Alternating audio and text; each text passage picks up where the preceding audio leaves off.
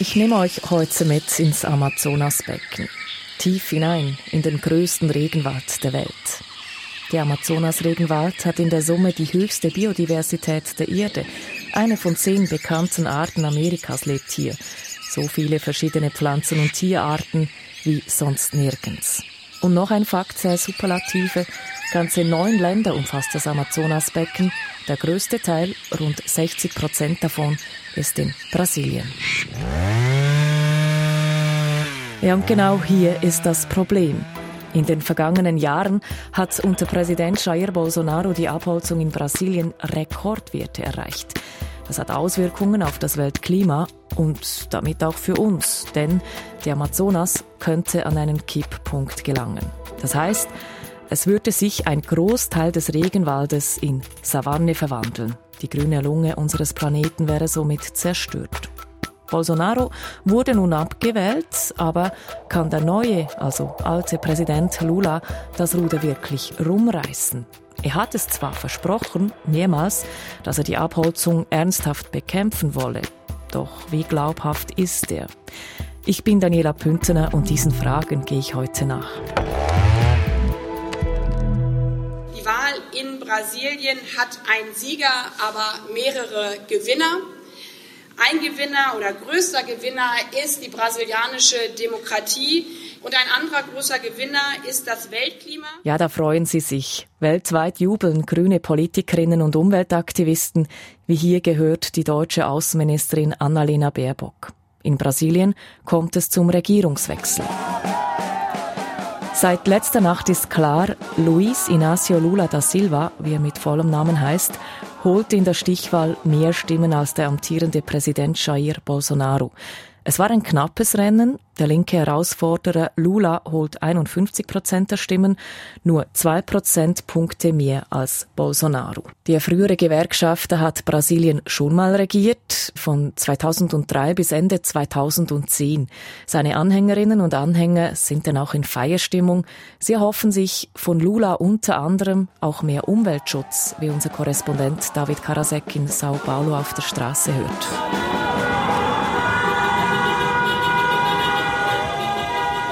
Porque a vitória do Lula é uma vitória para o mundo, não é só para o Brasil.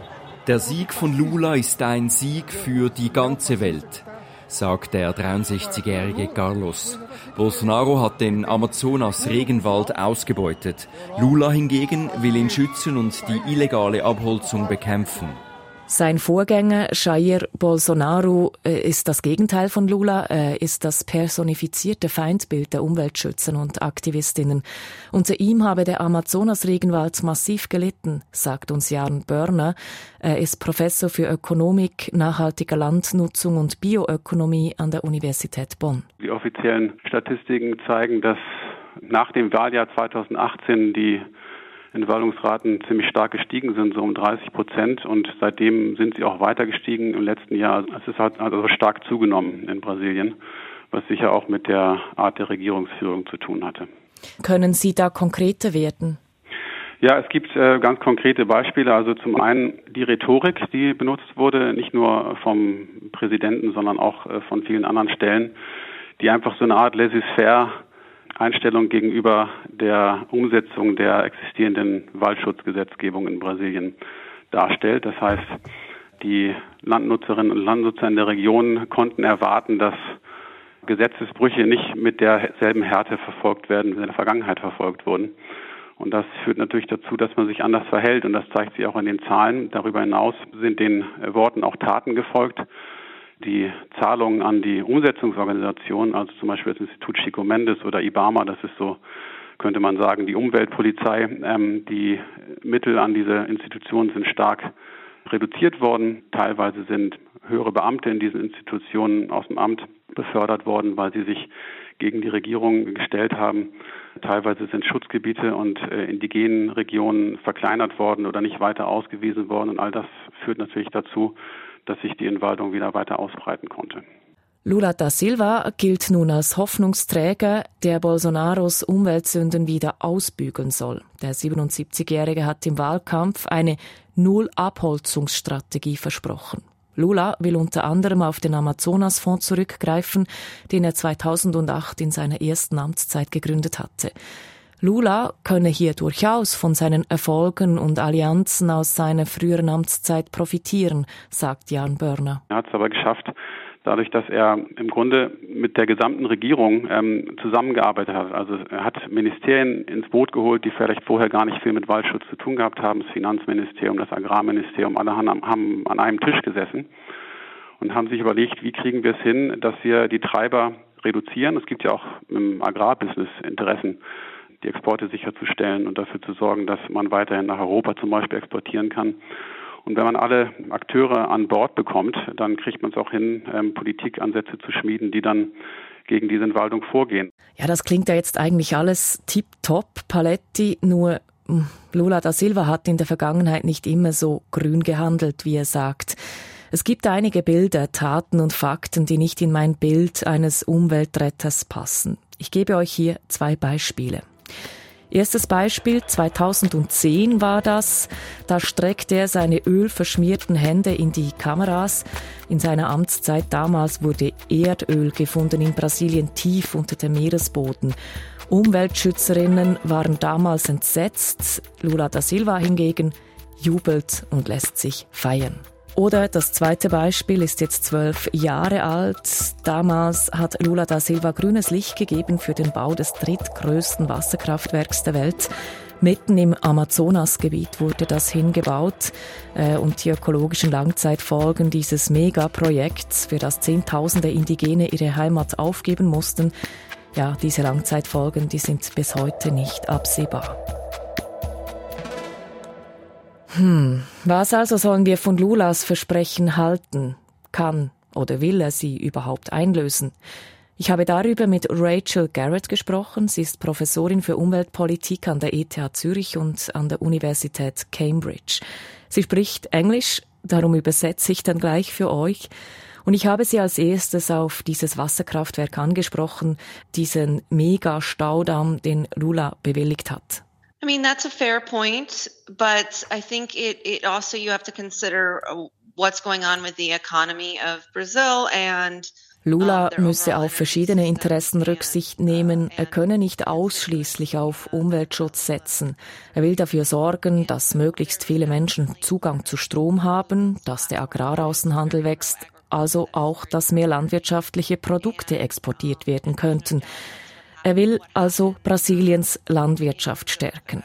All diese Interessen müsse Lula mit dem Schutz des Regenwaldes in Einklang bringen, so Garrett. You know, and I, and I think that's I think that's probably the task that almost any uh, any presidential uh, leader anywhere regardless of how far they are on the environmental side still needs to balance other um, needs of their country. Das müsse jedes Regierungsoberhaupt machen, egal wie sehr ihm der Umweltschutz am Herzen liege.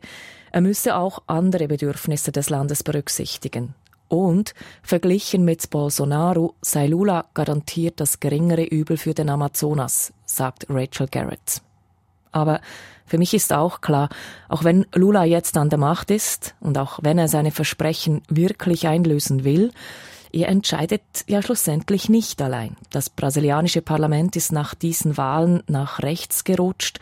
Bolsonaro ist zwar weg, die politischen Inhalte aber nicht, sagt unser Korrespondent in Sao Paulo, David Karasek. Da ist in der Tat um Bolsonaro herum eine radikale Bewegung entstanden, die als eine der bedeutendsten politischen Strömungen der neueren Geschichte Brasiliens gilt. Nur, die Bewegung, die ist größer als Bolsonaro selber. Bolsonaros Politik hat in den letzten Jahren zu einem massiven Diskurswechsel unter den Bauern geführt. Das ist auch das, was Umweltprofessorin Rachel Garrett derzeit mit am meisten Sorgen bereitet und was auch schon Jan Börner kurz angetönt hat. And I myself personally witnessed how the president's discourse on on on essentially Unter Lula hätten die Bauern erkannt, dass es wichtig sei, dass sie ihre Praktiken, also die Art, wie sie Landwirtschaft betreiben, ändern müssten. Unter Bolsonaro sei das wieder verloren gegangen. Die Bauern fühlten sich berechtigt, bewaldetes Land, welches niemandem gehört, an sich zu reißen oder den Indigenen wegzunehmen. Dieses Narrativ wieder zu ändern, das werde schwierig für Lula.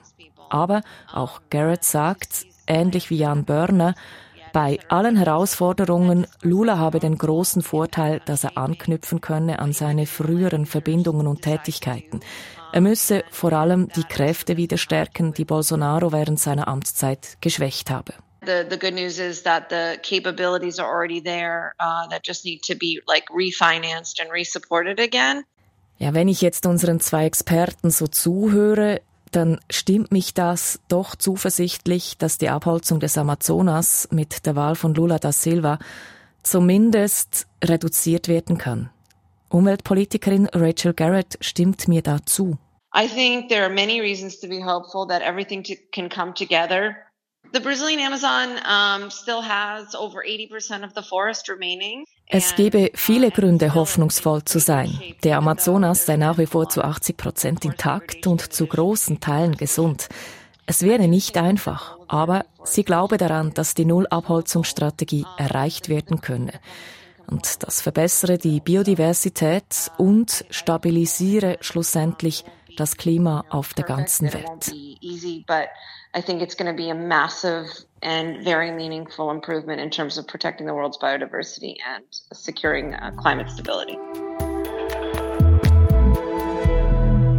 Zum Schluss kommen wir zu News Plus Hörer Hans-Uli. Der hat nämlich virtuell die Hand aufgestreckt und uns per Mail eine Frage geschickt. Das Thema das Vereinigte Königreich. Es antwortet unser Korrespondent Patrick Wülse. Und Hans-Ulis Frage geht so. Er möchte wissen, stimmt es, dass ehemalige Regierungsmitglieder einfach weiter im Parlament sitzen dürfen, nachdem sie zurückgetreten sind? Ja, bei uns unvorstellbar, dass ein Bundesrat nach dem Rücktritt wieder ins Parlament zurückkehren würde. In Großbritannien aber ist das anders. Siehe jüngstes Beispiel Liz Truss. Die Antwort von Patrick Wöser. Ja, im Unterschied zur Schweiz sind eben Regierungsmitglieder in Großbritannien auch Mitglieder des Parlaments. Also wer ein Ministeramt will oder sogar Premierminister werden will, der muss sich in seinem Wahlkreis zuerst wählen lassen und ist Teil des Parlaments und das hat dann eben auch Auswirkungen, wenn man zurücktritt. Dann ist man weiterhin Parlamentarierin oder Parlamentarier und zurzeit durch die häufigen Wechsel sind das nicht wenige. Also im Rücken vom Premierminister Rishi Sunak sitzen gleich drei Vorgängerinnen und Vorgänger, nämlich Theresa May, Boris Johnson oder eben Liz Truss. Ich stelle mir das jetzt nicht gerade angenehm vor, wenn der Vorgänger oder die Vorgängerin einem im Nacken sitzt.